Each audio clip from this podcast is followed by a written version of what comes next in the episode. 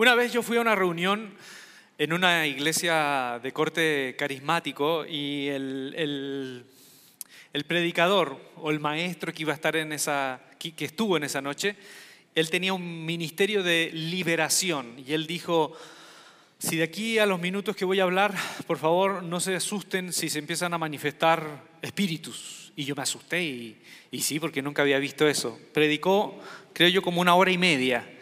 Y el único espíritu que creo que se manifestó fue el espíritu de sueño, porque todos nos quedamos dormidos.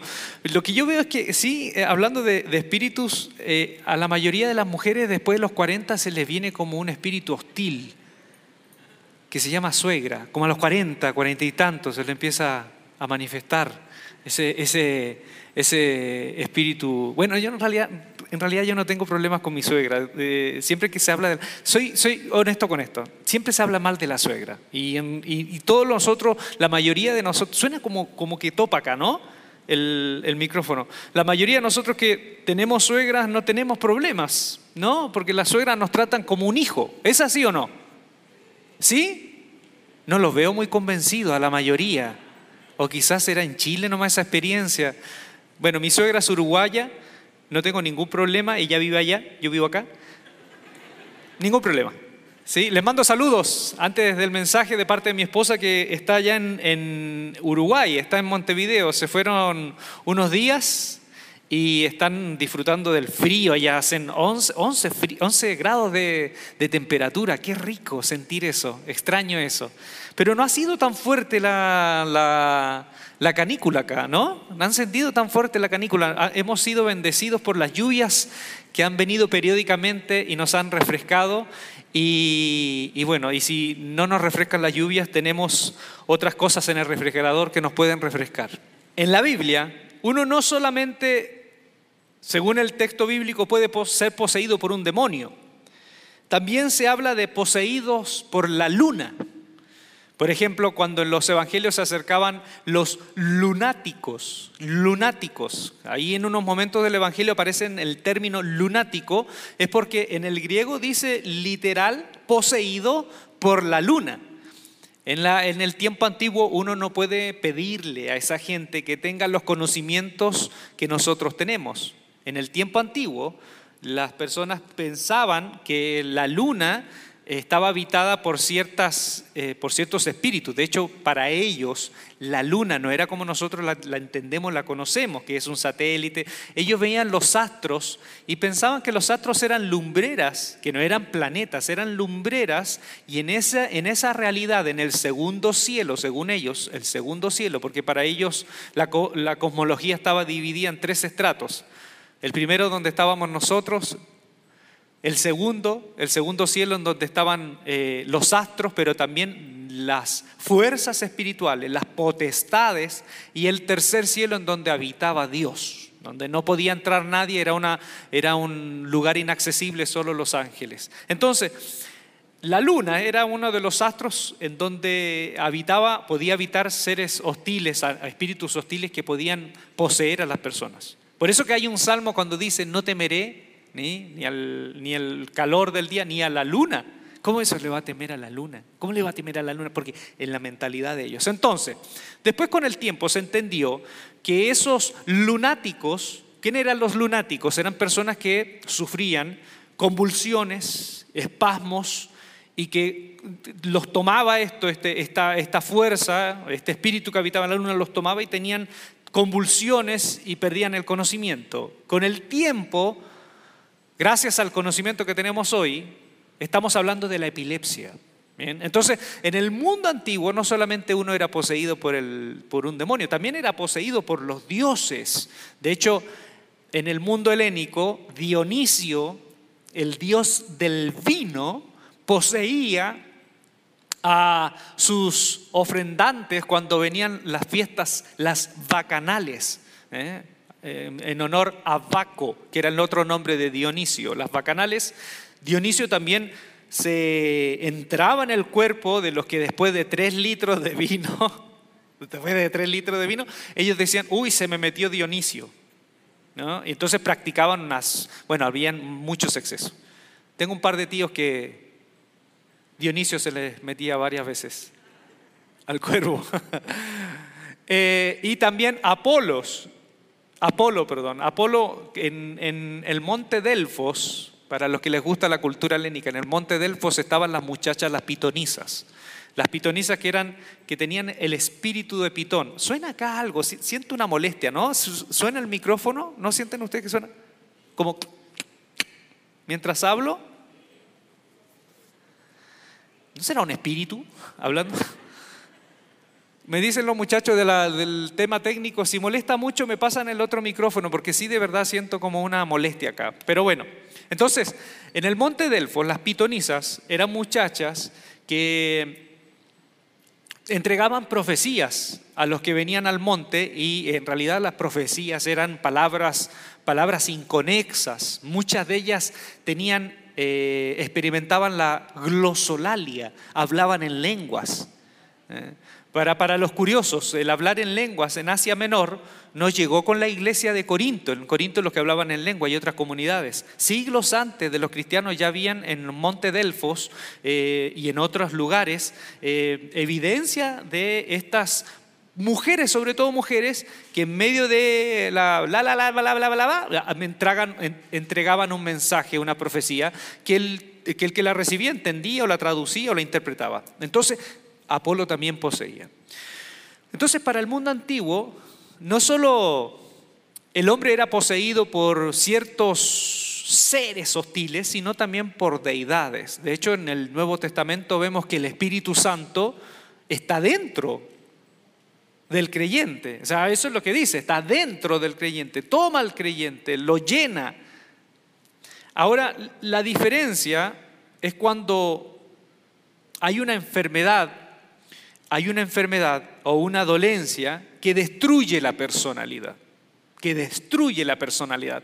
Cuando pasaba eso en el mundo antiguo, como no tenían las herramientas que de pronto hoy tiene la psicología para ver una, un problema psicológico, decían, aquí hay, aquí hay un demonio, o aquí hay una fuerza hostil, aquí hay incluso un Dios, una deidad inferior, negativa, maldadosa que quiere arruinar la vida de este ser. O incluso en las culturas animistas, el espíritu de un abuelo, el espíritu de una abuela, se metió acá en, en, la vida de esta persona. De hecho, en las culturas africanas, hoy, en algunas tribus pasa eso, que las abuelas muertas, los abuelos o los tíos de pronto pueden poseer a uno de los vivos y, esas cosas, las culturas animistas. Entonces, para el mundo antiguo, en resumen, una enfermedad que no tiene explicación era considerada causada por demonios, epilepsias, algunas neurosis o psicosis, ¿no? Porque la neurosis, la neurosis, como bien en un momento que estábamos eh, comiendo, de hecho, eh, hoy conocimos, tuvimos la oportunidad de, ustedes tuvieron la oportunidad de, conocer a Jorge. Jorge y Laura es un matrimonio maravilloso que eh, son parte de nuestra comunidad. Ellos se vinieron con, con, con toda su familia y su corazón para ser parte de nuestra comunidad. ellos son, vienen de la iglesia bautista, así como yo también. Mire, qué increíble, ¿no? Dios los cría y el otro los junta. Y, Jorge, bueno, en un momento estuvimos conversando eh, en su casa y Laura, eh, eh, claramente, cuando hablábamos de las neurosis y la psicosis, me gustó mucho la, aclaración que ella tenía, ¿no? que la neurosis tiene que ver con padecimientos y, en donde tú eres completamente consciente de lo que te pasa, consciente de tus procesos. Cuando ya no eres consciente de tus procesos, estamos hablando ya de, eh, cruzaste el lindero de la neurosis a una psicosis. Entonces en el mundo antiguo habían ciertas neurosis o en su mayor parte psicosis, enfermedades psiquiátricas que como no tenían mayor explicación, decían es un demonio. De hecho, hay tratados en la Edad Media que aseguran, y aquí viene lo curioso, que hay que tener cuidado de ciertas cosas para que no se te meta un demonio. Por ejemplo, en, la Edad Media se creía y en el mundo antiguo que los demonios entraban por orificios, las narices, las orejas, la boca, sobre todo la boca. La boca era el lugar predilecto desde donde se entraba un demonio. Por eso en el mundo antiguo y en la Edad Media se decía, tengan cuidado a la hora de comer porque puede entrarse el diablo. Por eso quizás, y esto es interesante, por eso que quizás en el relato de la última cena, Judas, cuando come el bocado, dice, y entró el diablo en él. Quizás posiblemente influido por su cultura, ¿no? Más allá de la literalidad, si el diablo entró en el bocado, eh, se creía eso, ¿no? Que a través de ciertas cavidades el diablo podía entrar. Bueno, eh, no sé si podamos seguir creyendo esto. Yo no sé si de pronto, imagínate, que el diablo se pueda entrar a través de un chicharrón de la rama. Podría ser. Podría ser. Aunque yo en mi experiencia he visto que no entra tanto por la, por la comida. Yo he visto al diablo entrar más por, por, bebidas. Ahí he visto algunos amigos medio endemoniados después de ciertas copas. Casio, el obispo de Narni, en el año 360 decía que el aire estaba lleno de demonios. Le voy a dar algunos casos de la Edad Media. El aire estaba lleno de demonios. Por lo tanto, la única manera para combatir con ellos era constantemente comulgar, ¿no? Eh, eh, participar en la Eucaristía. Y, por ejemplo, en el año 165, Justino, uno de los padres de la iglesia, acuñó el término energúmeno. No sé si ustedes han escuchado el término energúmeno.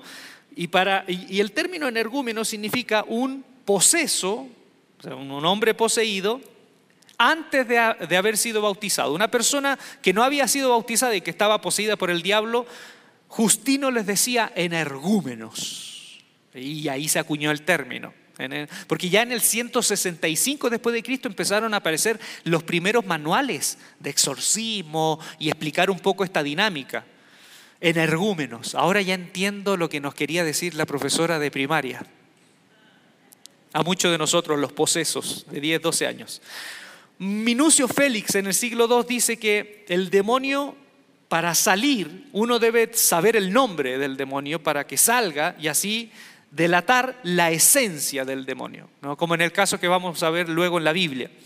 Y esto me hace sentido, porque más allá de la literalidad, más allá de la literalidad de un demonio, que tengas que saber cómo se llama para que salga, cuando tú abordas una terapia, cuando tú estás en una terapia, cuando tú tienes algo que te está afectando y no, lo entiendes, el momento en donde tú sabes lo que te está pasando y puedes, y puedes tú darle una identidad, un nombre. ¿Sabes lo que tengo? Se llama ansiedad. Lo que tengo en realidad es una depresión. Lo que tengo en verdad es un trastorno. Por esto, cuando tú logras identificar lo que te pasa, tienes el 50% de la pelea ganada. Entonces, en ese sentido le encuentro mucho, mucho de coherencia a esto. Cuando tú sabes lo que te pasa, tienes el 50% de la pelea ganada. Porque si hay algo horrible que te pase, es que cuando tu cerebro tu cerebro, tu cabeza, te hace un golpe de estado y te empieza a, enviar pensamientos nocivos y situaciones emocionales que te sobrepasan empiezas a recordar cosas y no las superas y empiezas en este golpe de estado de tu mente que está saturada, que, que está en un, pasando un momento difícil, lo mejor para comenzar ese proceso es identificar y entender lo que te pasa, entender qué hay ahí, entonces, en ese sentido encuentro mucho de coherencia. Es como la, esta fábula alemana de Runspeltinsky. No sé si ustedes se, acuerdan de ese personaje, aparece en Shrek. No, pero es un duende alemán de una historia que el duende era muy travieso y la única manera para, para, eh, para dejarlo inactivo de sus capacidades de hacer maldad la única manera para atarlo en un sentido era decir el nombre, Rulpelstinsky, y, y ya el duende no podía seguir haciendo más. Cuando yo supe que lo que me pasaba era ansiedad, que no, era que no era que me iba a morir, que no era una enfermedad mental como una esquizofrenia, que no era un demonio, sino que era ansiedad, gané el 50% de la pelea. Así, de una. Porque supe en ese momento qué es lo que era y cómo ahora poder abordarlo, gestionarlo, transitarlo. Orígenes, en el siglo III, habla de posesiones parciales y posesiones totales. Eh, habían demonios que poseían una parte nomás del cuerpo y otra, solo el cuerpo y otro el cuerpo y la mente. Ahí me acordé de un amigo abogado que me decía que para ser abogado hay que ser como un 60% bueno, 70%. Entonces pueden haber abogados que están poseídos un 70% por Dios y un 30% por el diablo. Podría ser. Zenón de Verona, siglo IV, dice que un síntoma claro de un poseído es que el rostro se le deforme. Entonces les tengo una noticia, hay algunos de ustedes que nacieron así. Ya en la Edad Media, Guillermo de Auvernia, él, en el 1200, él hace una separación y dijo, a ver, veamos esto, aquí estamos dándole mucha atribución al demonio, hay enfermedades que son causadas por enfermedades y hay demonios. Eh, eh, eh, es, un, es un religioso que dice, no todo es causa de demonio. Y aquí yo encuentro mucho sentido también, porque si uno va incluso a la, época de los primeros, de los primeros eh, médicos, como Hipócrates, ¿no? incluso el mismo Pitágoras, que era matemático, médico, eran de todo, ¿no? Ellos, ellos llegan a, poner el, como causa de las enfermedades, causa de las enfermedades, cuestiones que pasan en nosotros, ni siquiera factores externos de ahí vienen los humores, de ahí vienen el, tema de procesos internos que son los que causan nuestros males. Lo que realmente nos hunde, según estos primeros médicos, no es algo externo, no es un dios, una diosa, un semidios, somos nosotros mismos. Y aquí Guillermo de Auvernia dijo, oye, aquí hay cosas que pueden venir de, de un fondo demoníaco más allá del hombre, pero hay mucho, mucho que es solo del hombre y nace en el hombre. En el siglo XVII, ya frente a tanto exceso, porque había mucho exceso, mucha, mucha leyenda, había mucho mito en esto de los demonios, de los, de los exorcistas, la iglesia romana tomó una decisión y desarrolló el ritual, rituales romanum ¿eh? en el siglo XVII. El Papa Pablo V dijo, oye, vamos a, vamos a parar esto porque esto se nos va a salir de las manos esto, se nos va a desbordar y vamos a dejar un solo ritual practicado por todos porque hay demasiado exceso en esto, demasiado eh, eh, leyendas, mentiras, mitos, pseudo verdades. Entonces desde esa época se empezó como a, ordenar esto en la Edad Media y los exorcistas, para ser exorcistas, si bien se decía que todos podían ser, había como una regla básica. Si tú querías participar como en el escuadrón boina negra de los exorcistas de la iglesia, tenías que tener tres facultades. Primero, ser virgen, ser casto, ser casto, ser sabio y tener una conducta intachable. Esas tres cosas ya tú podías ser parte de este comando SWAT de inteligencia contra las fuerzas del enemigo. ¿eh? Ser casto, virgen, sabio, intachable. ¿Cuánto de acá quedaríamos? Pregunto. Pero ya en el siglo pasado, siglo pasado, varios teólogos, teólogos, ya después con la ilustración, con el método científico, con la misma ciencia, con la medicina, cuando empieza a aparecer la psiquiatría, empezamos a darnos cuenta que el 90% de, nuestra, de, la, de la oscuridad que nos atormenta viene de nosotros mismos. Comenzamos a darnos cuenta que hay mucho de nuestros factores, de nuestra crianza, de nuestro entorno, incluso después, cuando viene la neurociencia, nos comenzamos a dar cuenta que también hay cuestiones que están instaladas en lo más profundo de nuestros cromosomas. En ese contexto empiezan a aparecer teólogos que frente a este tema de las posesiones y de los manuales de liberación, se hacen preguntas, preguntas que es válido hacerse. Por ejemplo, uno dice, ¿Por qué en una liberación, en un acto de liberación que sigue habiendo en la Iglesia Católica y en la Iglesia Cristiana ustedes saben que sigue habiendo, en un acto de liberación se habla de que están tres, cuatro, cinco horas, una noche, tres semanas con el demonio? Y están en el nombre de Jesús, en el nombre de Jesús, y en el nombre de la Virgen, y agua bendita, y el rosario, y la cruz, y aquí, y el ajo, y el todo, y, todo. se preguntan, ¿por qué en una liberación hoy se abusa del nombre de Jesús y de lo santo, reduciéndolo a meras palabras mágicas.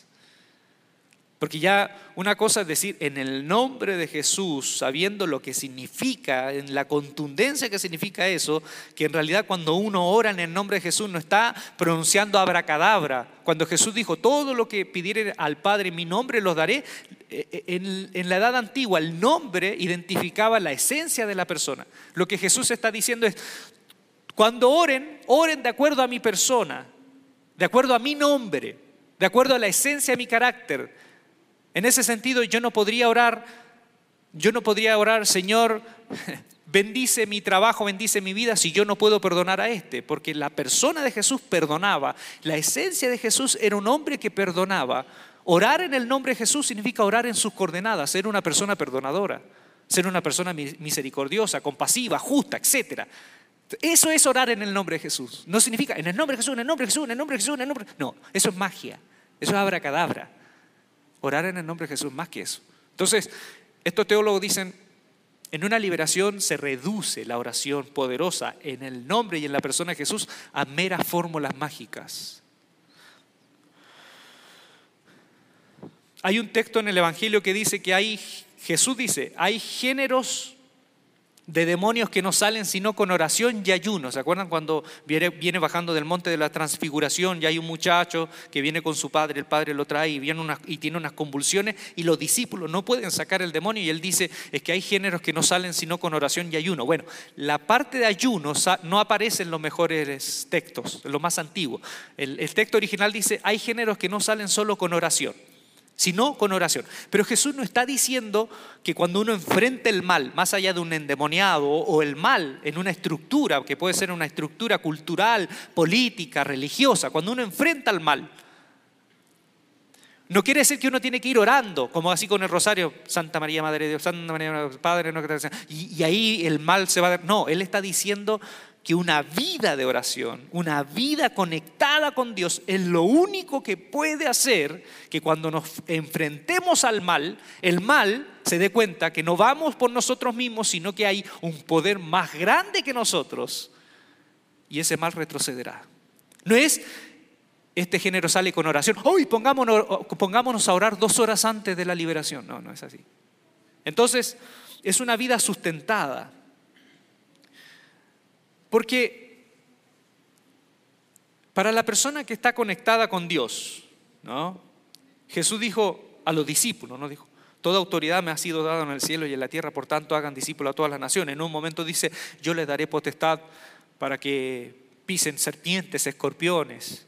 Es decir, en otras palabras, no es tanto mi persona, yo, lo que hace que las fuerzas o esta, esta, maldad o el mal o el diablo, el demonio, los demonios, ah, no es mi persona la que hace que esto retroceda. No es las virtudes del que se para frente al mal. Es el poder que está en esta persona, pero que no radica en esta persona es Dios. ¿Por qué le digo esto? Porque por mucho tiempo en la Edad Media siempre se ha dicho que las virtudes del exorcista, los dones del liberador, eh, la madurez del, del hombre santo que se enfrenta al mal, según las escrituras, dice, no, no eres tú. No eres tú el que hará retroceder las tinieblas, es el poder que hay en ti, el poder que te rodea y es soy yo. No es la facultad de este hombre, soy yo, es Dios. ¿Por qué les digo esto? Porque había un caso en Hechos capítulo 19, por ahí, si no me equivoco, donde habían eh, siete muchachos o siete hombres que fueron a liberar un endemoniado y no pudieron. Y el demonio, y, estos dijeron, en el nombre, de, en el nombre de Jesús del que predica Pablo. Dijo, en el nombre de Jesús del que predica Pablo. Y el demonio dijo, yo conozco a Jesús y conozco a Pablo, pero usted no los conozco. Y uno solo agarró a siete. No sé si se acuerdan de ese relato. Pero era porque estos siete ni siquiera eran cristianos, eran exorcistas judíos. No había una conexión con Jesús en ellos. Ellos escucharon porque había muchos exorcistas en el siglo I que andaban liberando en el nombre de Salomón, en el nombre de Apolos. Eh. Entonces, lo que nos está diciendo el texto y lo que les quiero decir es que si bien Jesús dice que cuando uno, tiene cuando uno le toca enfrentar las fuerzas del mal, más allá de cómo se, se estructuren eso, una persona, una familia, una estructura más grande, una situación compleja, no depende de nosotros. Depende del poder que hay en nosotros y que es por gracia, ni siquiera es porque yo, yo hago que ese poder esté. Es el poder que está ahí por misericordia, que es Dios. Ahora, una vez me preguntaron, ¿los cristianos pueden ser cristianos poseídos por el diablo? En algún momento me preguntaron. Y yo tengo bastante bastante problema para pensar en eso. Por ejemplo, una de las cartas de Juan, primera Juan capítulo 5, versículo 18, dice, a los cristianos dice, el diablo no los toca. El diablo no los toca. No quiere decir que, que esta maldad o este mal personificado o no personificado, sea como tú lo quieras creer, no quiere decir que no nos pasen cosas malas. Lo que dice es que en, en última instancia, para los que somos cristianos, hay una línea hay una línea, hay una frontera en donde el mal no puede entrar. Hay una frontera en donde el mal no puede entrar. Hay algo en ti, en lo profundo de tu ser, que solo y nadie más, solamente está el Espíritu de Dios. ¿Sí? ¿Me hago entender? Solamente está el Espíritu de Dios. Ahí no puede entrar el diablo. Entonces, en ese sentido, Juan dice, el diablo no los toca, no los puede tocar. De hecho, Pablo Pablo, cuando escribe la carta a los Efesios, dice que el demonio está lanzando dardos encendidos. Pónganse el escudo de la fe para apagar los dardos encendidos del maligno. Y para lanzar dardos encendidos, te sugiere una imagen, ¿no? Que el diablo no está dentro tuyo, ni está cerca tuyo. ¿Dónde está el diablo lanzándote dardos? A una distancia, él está así, está lanzándote dardos. ¿Por qué lo digo esto? Porque hay cristianos que viven una vida con una eh, paranoia pensando constantemente que el diablo le está pisando los talones. Incluso uno, uno, uno una vez me dijo, pero es que el diablo una vez afectó a Pablo. Literalmente el diablo le abofeteó a Pablo a través de una enfermedad. El diablo estaba a través de una enfermedad, apelando al versículo de segunda de Corintios, cuando Pablo dice, que un emisario, un enviado del diablo, lo abofeteó tres veces y el Señor, lo abofeteó, perdón, y el Señor, él oró tres veces y el Señor le contestó y le dijo, bástate de mi gracia porque mi poder se perfecciona en la debilidad. ¿Sí? Entonces uno me dijeron, no, el diablo, el diablo te puede golpear, puede entrar a través de una enfermedad, te puede oprimir. Cuando escribe Pablo ese texto, Pablo está hablando de un problema que está viviendo la iglesia, la iglesia de Corinto, que en la iglesia de Corinto, así como en Galacia, llegaron unos falsos maestros de la fracción más radical de la iglesia de Jerusalén, que son judaizantes. La iglesia de Jerusalén había una fracción más radical y que llegaban a borrar con el codo lo que escribía la mano Pablo. Pablo evangelizaba, formaba iglesias y venían estos detrás borrando lo que hacía Pablo incitando a la iglesia a que se circuncide, porque era la única manera para ser, eh, para ser parte del pueblo de Dios y ser efectivamente tener el sello de la, eh, de la elección de Dios. Entonces, este grupo de gente llegaban, y no solamente llegaban con este mensaje, llegaban diciendo, Pablo no es verdadero apóstol. En la iglesia de Jerusalén no lo reconocen. Con este mensaje venenoso llegaban. Y muchos de la iglesia de Corinto estaban dudando del apostolado de Pablo y en ese contexto Pablo dice, un enviado de Satán me abofeteó y yo pedí a Dios y Dios me dijo, no voy a hacer nada Pablo, solo bástate de mi gracia. ¿Qué será el enviado? Algunos dirían una enfermedad, una enfermedad de los ojos. Pablo tenía una enfermedad de los ojos, pero el contexto no habla de ninguna enfermedad. El contexto habla de un problema que él tiene con unos falsos maestros que están haciéndole la vida imposible y están haciendo que la iglesia de Corinto se pierda y se vuelva al judaísmo. Y aquí viene la idea. cuando Pablo escribe en griego, porque Pablo escribía en griego, la palabra emisario o enviado es apóstol.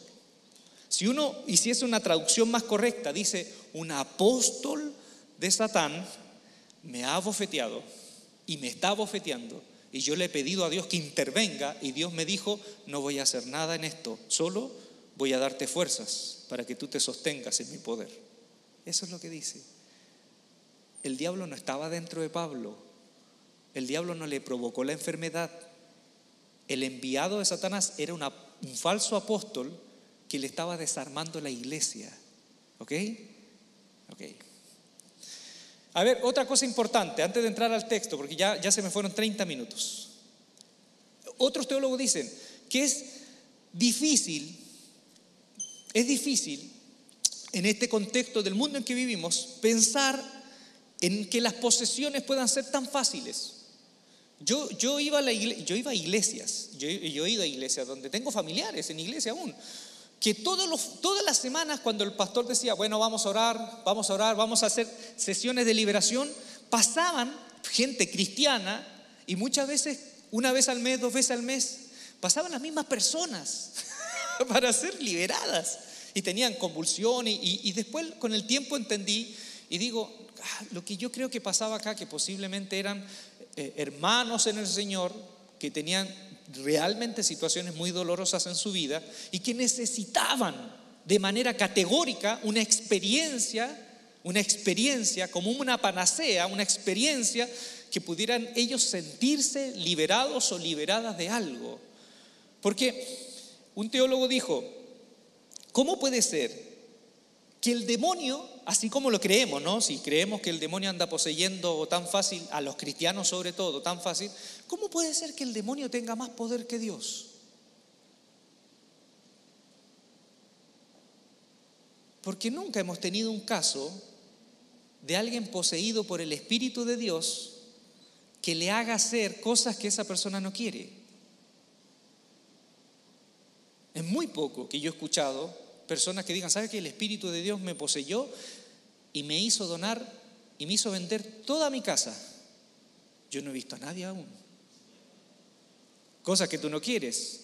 O el Espíritu de Dios, pero cosas buenas, que el Espíritu de Dios te posea para hacer algo tan bueno que obviamente tú digas, realmente esto no puede salir de esta persona.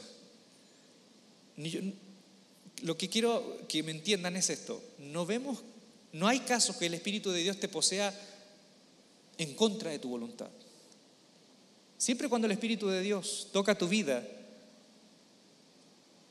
te toca de tal manera que hace sentir que tú eres el que está tomando la decisión, porque Él invita, Él convence, Él no obliga.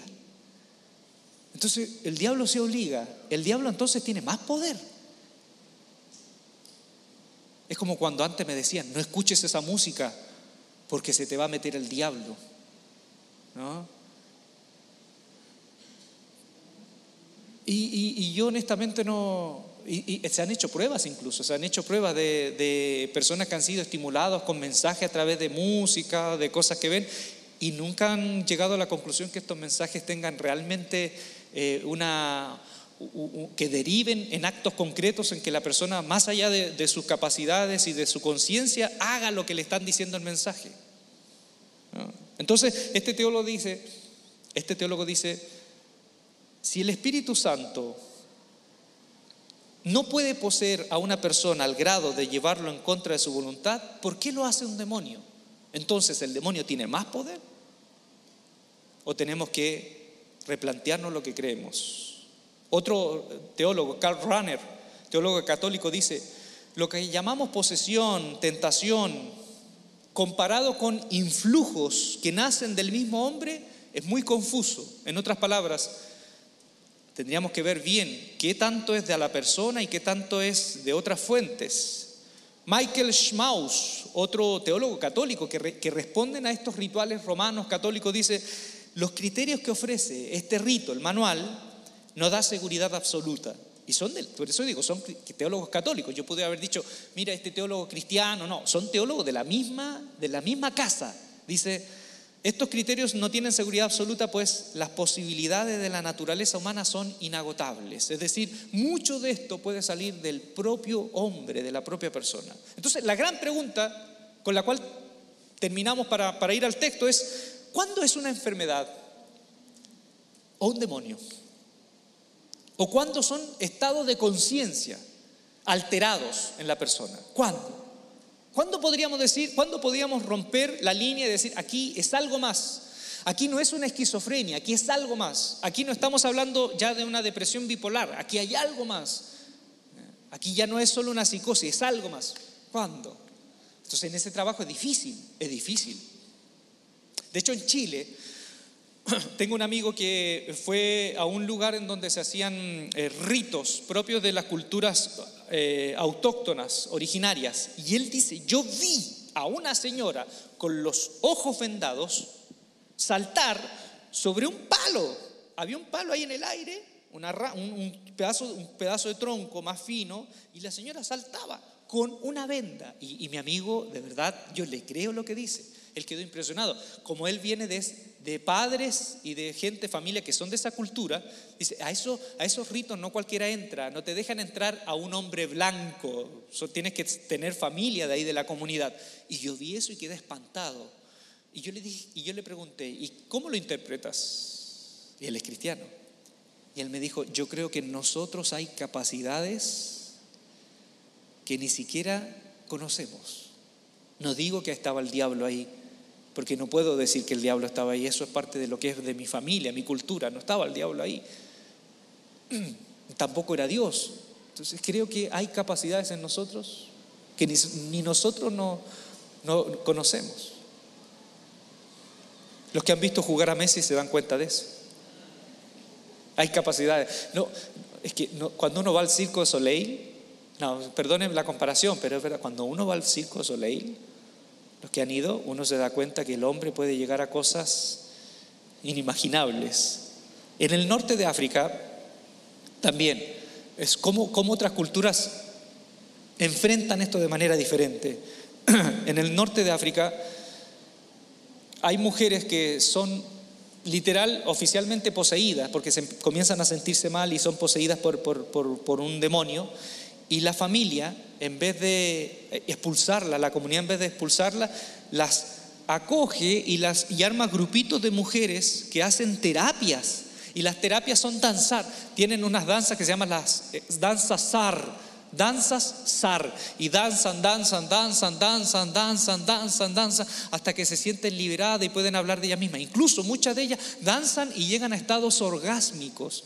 Porque en el contexto de ellas, muchas mujeres que sufren de frigidez porque están en un contexto también social de mucho machismo, de mucho machismo, están invisibilizadas. Entonces, una de las pocas posibilidades para decir, aquí estoy, aquí existo, es decir, tengo un demonio. Y la comunidad en vez de expulsarlas, tiene estas experiencias en donde las mujeres viven hasta terapias. Y esto pasa, ha pasado cuando uno va a los registros, porque hay registros en la Edad Media, de cientos y miles de casos de endemoniados, porque estos exorcistas escribieron, hay registros. Y curiosamente, el 80% de los eh, poseídos en el mundo antiguo eran mujeres. El 80, 90% eran mujeres. Y ahí uno entiende el contexto. No tenían espacios, muchas de ellas para ser vistas, valoradas.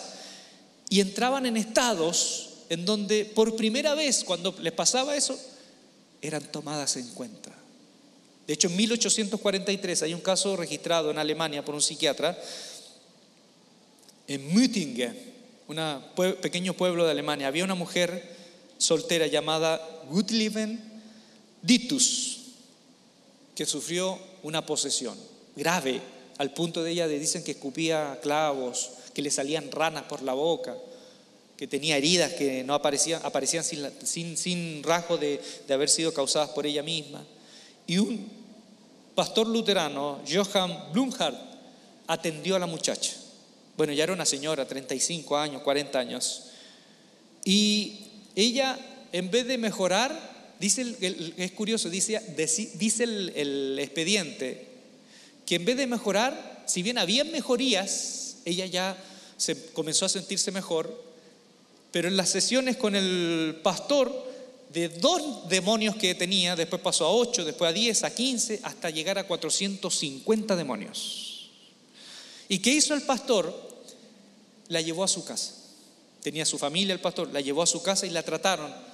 Y, y al final la relación entre ella y el pastor terminó siendo una relación como de paciente y doctor, en donde ella en el fondo, según el expediente, en el fondo, más que un demonio, ella no quería ser dejada en la terapia, porque sintió que en esa terapia recibía atención, era escuchada.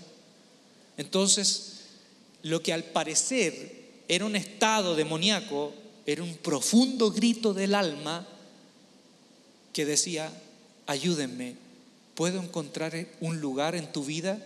Para mí, ¿puedo encontrar un lugar en tu vida? Al final esta mujer murió en la casa del pastor y en los últimos años de vida esta señora, esta, mujer le decía al pastor, mon papa, mi padre. Llegó a tener una relación de padre e hija. Se recuperó, sí se recuperó, pero según ella siempre tuvo 450 demonios. En el fondo había otra necesidad. Entonces, ¿qué tanto de lo que nos sucede puede ser algo que viene de nosotros mismos? Una vez un amigo psiquiatra me dijo, yo tengo una norma, él es cristiano, todo lo que no sale en los manuales de trastornos todo lo que no sale, que digo ya esto no sale en el manual de trastorno, esto es algo que ya nunca he visto, digo, aquí estamos hablando de otra cosa. Pero él me dice, pero yo nunca he visto algo más allá del trastorno. Siempre he visto que todo lo que pasa, por muy raro, está circunscrito a los manuales de trastorno que yo tengo ya y que conozco. Ahora, me dice, no por eso, no por eso digo, aquí no está el diablo. Para mí, dijo, la posesión es otra cosa. La posesión no es necesariamente esa imagen, esa imagen eh, típica, ¿no? De la persona que pierde el conocimiento y, le da vuelta la cabeza, vomita verde y que le muestra un crucifijo ¡eh! y se, crispa con el crucifijo. Yo hay cosas que me, me crispan cuando me muestran la cuenta del agua y de la luz, ¡ah! me produce una cosa así. Sobre todo la última cuenta de la luz. Viene algo grande, dice el Señor, y me, y me llegó la cuenta de la luz. Entonces él dijo, no significa que la presencia del mal no está latente en mis pacientes. Tengo muchos pacientes que el mal está hundido en su vida porque las huellas del mal han sido provocadas, muchos, en muchas vidas han sido provocadas por terceras personas que se interceptaron en sus vidas y les marcaron su vida para siempre desde niñitos. Y ahí yo veo al diablo. No en una posesión, pero sí ahí yo he visto al diablo.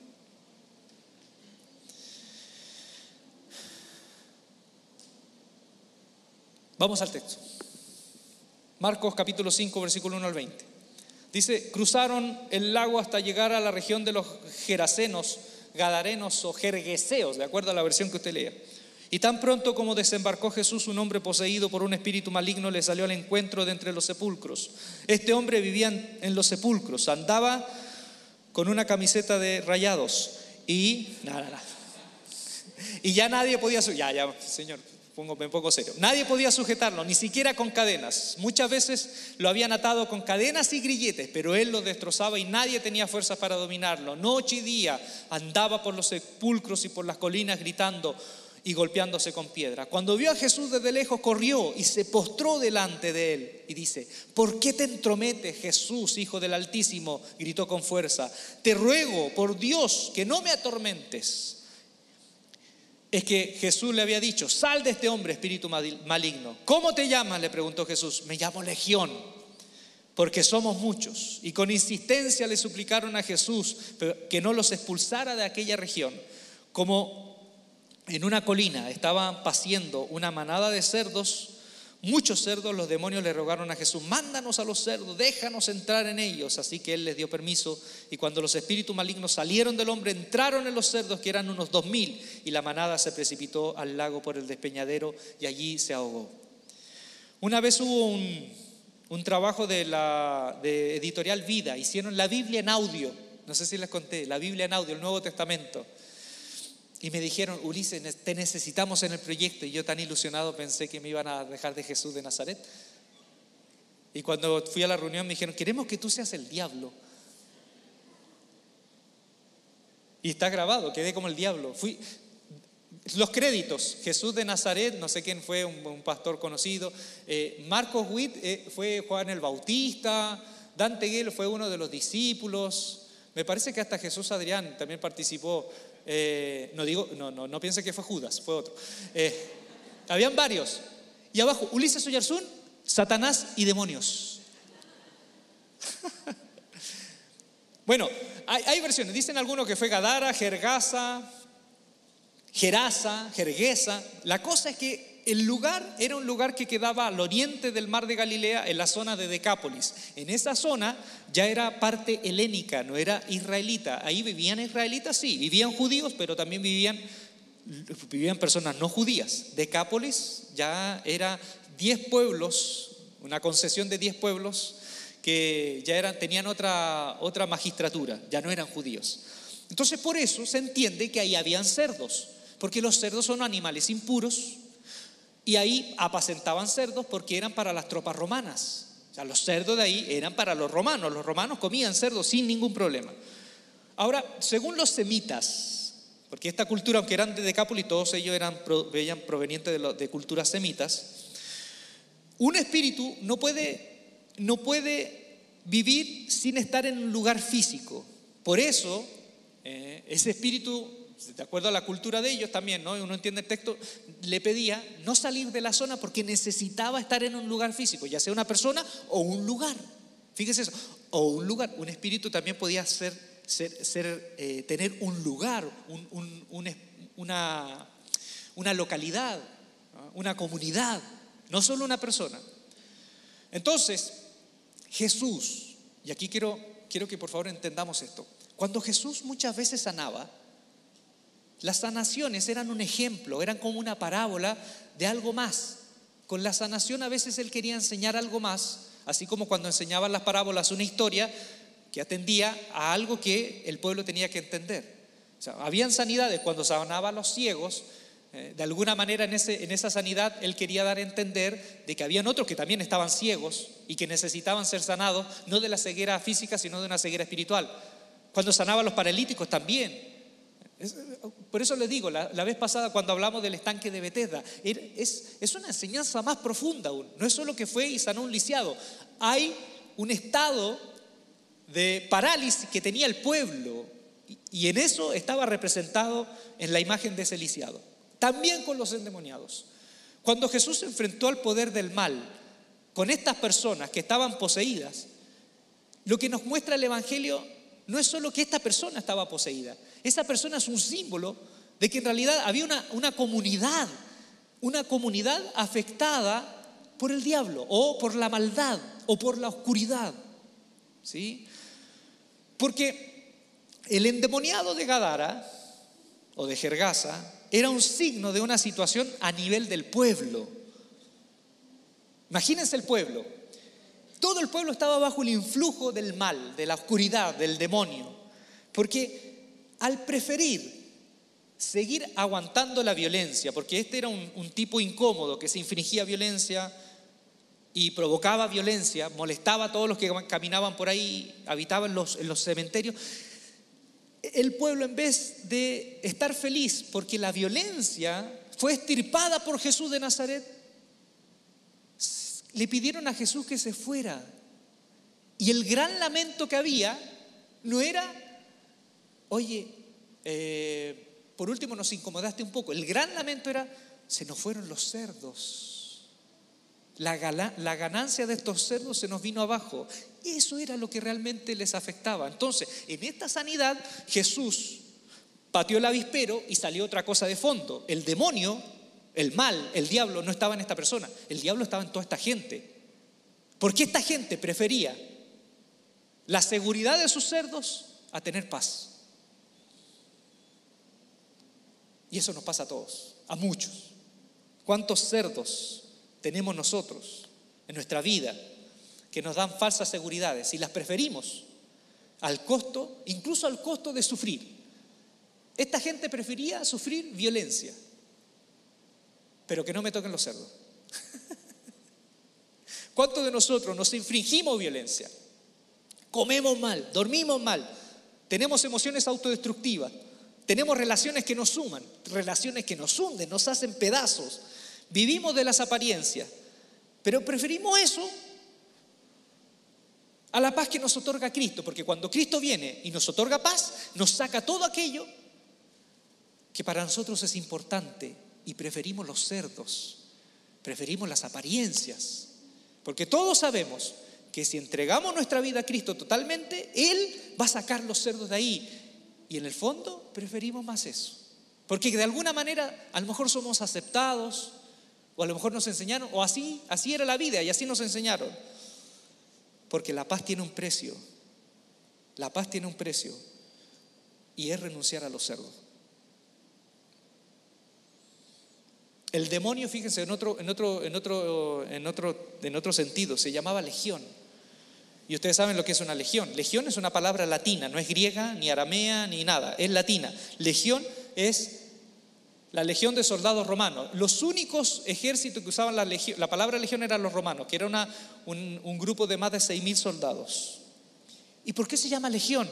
¿Por qué no tiene otro nombre? Y aquí también la causa posiblemente de la enfermedad de este hombre, más allá de si era demonio o no era demonio, la causa del mal tenía un nombre, legión romana. Los judíos en esa zona habían vivido horrores con los romanos. Jesús debió haber tenido como 10, 13 años.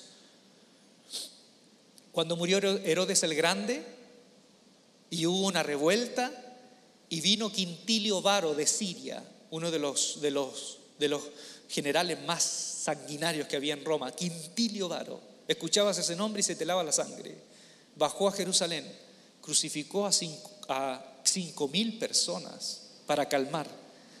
Después supo que habían incidentes en Galilea, fue a Galilea, a Séforis, una ciudad hermosa, la quemó por completo y tomó a todos los habitantes como esclavos. Eso hacían los romanos y mucho más. Expropiaban tierra y todo lo que yo ya les he dicho hasta acá. Imagínense vivir en esa época en donde no podías hacer nada. ¿Cómo no te ibas a enfermar? Tenías que ser una persona completamente fuerte para que no te viniera nada. Ese hombre, ese hombre estaba afectado hasta, hasta el alma, hasta los tuétanos, por algo que había acontecido en su vida y tenía un nombre, Legión Romana. Por eso le digo, esto es más allá de una literalidad. No digo que no le pasó, no digo que no había un endemoniado, pero más allá del, del, del, eh, del diagnóstico uno tiene que entender eso para ir terminando. Hay experiencias de, en el norte, de, en, Sudáfrica, hay experiencias de cultos animistas y le preguntan a, los animistas, a las personas que son poseídas por demonios, hay, hay un demonio que es el peor. Y esto está eh, descrito. Hay un demonio en, en, unas tribus de Sudáfrica que es el peor, el más dañino, y se llama Bindele. Bindele, es el peor. ¿Y saben lo que significa Bindele? Hombre blanco. De ahí uno entiende que el tema aquí ya traspasa los linderos de la espiritualidad y hay un tema de dolor profundo y que tiene que ver con una cuestión política más allá de lo espiritual. Hay un libro en, eh, el intertestamentario, intertestamentario, ahí está, que se llama Macabeos. Y en Macabeos había un señor que se llamaba Antíoco Epífanes, que era un general no, judío, que torturó a un padre, a su esposa y a siete hijos. Los torturó, porque eran judíos y fueron judíos hasta la muerte. Los torturó. Y la tortura se llamaba basanois, escrita en griego, basanois. Basanois en griego. Cuando dice que fueron a Jesús personas que llevaban padecimientos, esto es muy interesante, ¿eh? en griego en los evangelios dice que cuando llegaban a Jesús personas con padecimientos, utilizan los evangelistas esta palabra, llegaban con basanois, padecimientos, torturas. Y ahí uno entiende que la tortura de estas personas en su corazón, en su espíritu, era mucho más allá de un tema espiritual. Sufrieron por el peso de Roma. Ahora, Lo que más sufrió este hombre, ¿sabes lo que fue? ¿Me ayudas, Eliezer? Lo que más sufrió este hombre fue la indiferencia de su gente. Porque imagínense, sea lo que haya pasado con este muchacho, con este hombre, sea lo que se haya pasado con el imperio, que a lo mejor haya matado a sus padres, que haya matado a sus hijas, su esposa, lo que haya vivido este hombre, lo que le hacía sufrir también era su soledad. Porque no solamente sufrió la, violencia, sino la indiferencia de su, de su gente, que al verlo sano, prefirieron los cerdos. Y ahora, los cerdos en el fondo del mar, ¿a quién les recuerda los cerdos en el fondo del mar? Esto impuro, legión, y se van al fondo del mar. ¿No se acuerdan del éxodo? ¿No se acuerdan del éxodo? De los egipcios cuando fueron hundidos en el fondo del mar, las tropas que fueron vencidas por Dios. ¿Saben lo que nos dice este mensaje? Es un mensaje de esperanza para ellos, obviamente, y para nosotros. Que al final, al final, lo que nos quiere decir es que el poder de Jesús va a triunfar sobre todos los poderes que en el mundo se han dedicado a aplastar a la gente al punto de enfermarla. Eso es lo que nos está diciendo, es uno de los mensajes. Que al final Jesús va a vencer como venció Dios a los egipcios y como un día cayó Roma también. Jesús va a vencer a todos aquellos poderes que se han dedicado a aplastar al hombre y enfermarlo. Y Jesús va a tierra que no es israelita, va a esta tierra de Gadara, que no es, no es judía, y también a esa tierra va donde este hombre endemoniado y le trae ese mensaje, que también es un mensaje para nosotros. Cuando Jesús cruza el mar de Galilea y se interna en tierra no israelita, lo que les está diciendo a esta gente que no es israelita, sobre todo a este hombre, le está diciendo que Dios es bondadoso. Y aún con él, que no pertenece al pueblo de los judíos, Dios quiere su bien. Y Dios es capaz de traspasar todos los linderos para llevar el bien, incluso aquellos que no son de su pueblo. Y le dijo a este hombre, vete a tu casa, a los tuyos, y cuéntale cuán grandes cosas el Señor ha hecho contigo y cómo has tenido misericordia de ti. Cuéntale cómo ha tenido misericordia de ti. Lo que le está diciendo es eso. Le está diciendo, tú no eres judío. Anda a tu tierra, Decápolis, y dile a toda tu gente que Dios no tiene linderos religiosos y que la misma misericordia y el amor que tiene con los suyos lo tiene con aquellos que no son su pueblo. Lo que está sugiriendo Jesús y susurrando es el misterio que Pablo después dice, que Dios quiere hacer de todos un gran pueblo y que con la misma misericordia quiere alcanzar incluso a aquellos que están del otro lindero. Y al final, el trato que tuvo con este endemoniado, ¿no? Es de profundo respeto. Jesús no trató mal al endemoniado, al que trató mal a los demonios. Al endemoniado lo trató con profundo respeto y dice que después lo, encontraron, cuando lo vieron lo encontraron, sentado vestido y en su cabal juicio. Es decir, lo encontraron tranquilo, cubierto, porque estaba desnudo, cubierto, protegido, atendido y consciente, despierto. ¿Cuánto nos falta, no? ¿Cuánto nos falta a nosotros? Yo leo esto y me da pena, me da tristeza profunda. Me da tristeza profunda pensar en cuánto de nosotros en la iglesia a veces viene una persona con depresión y decimos, uy, tiene un demonio, te falta oración. ¿Con qué indiferencia tratamos a esa gente? Tiene ansiedad, tiene esquizofrenia, los tratamos mal, casi como que es culpa de la persona. Jesús trató con tanto amor y respeto a ese endemoniado, que al final lo cubrieron, lo arroparon, estaba tranquilo, sentado, tranquilo y consciente, despierto. Tranquilo cubierto y consciente. Yo creo que esa es nuestra meta en la misión como iglesia.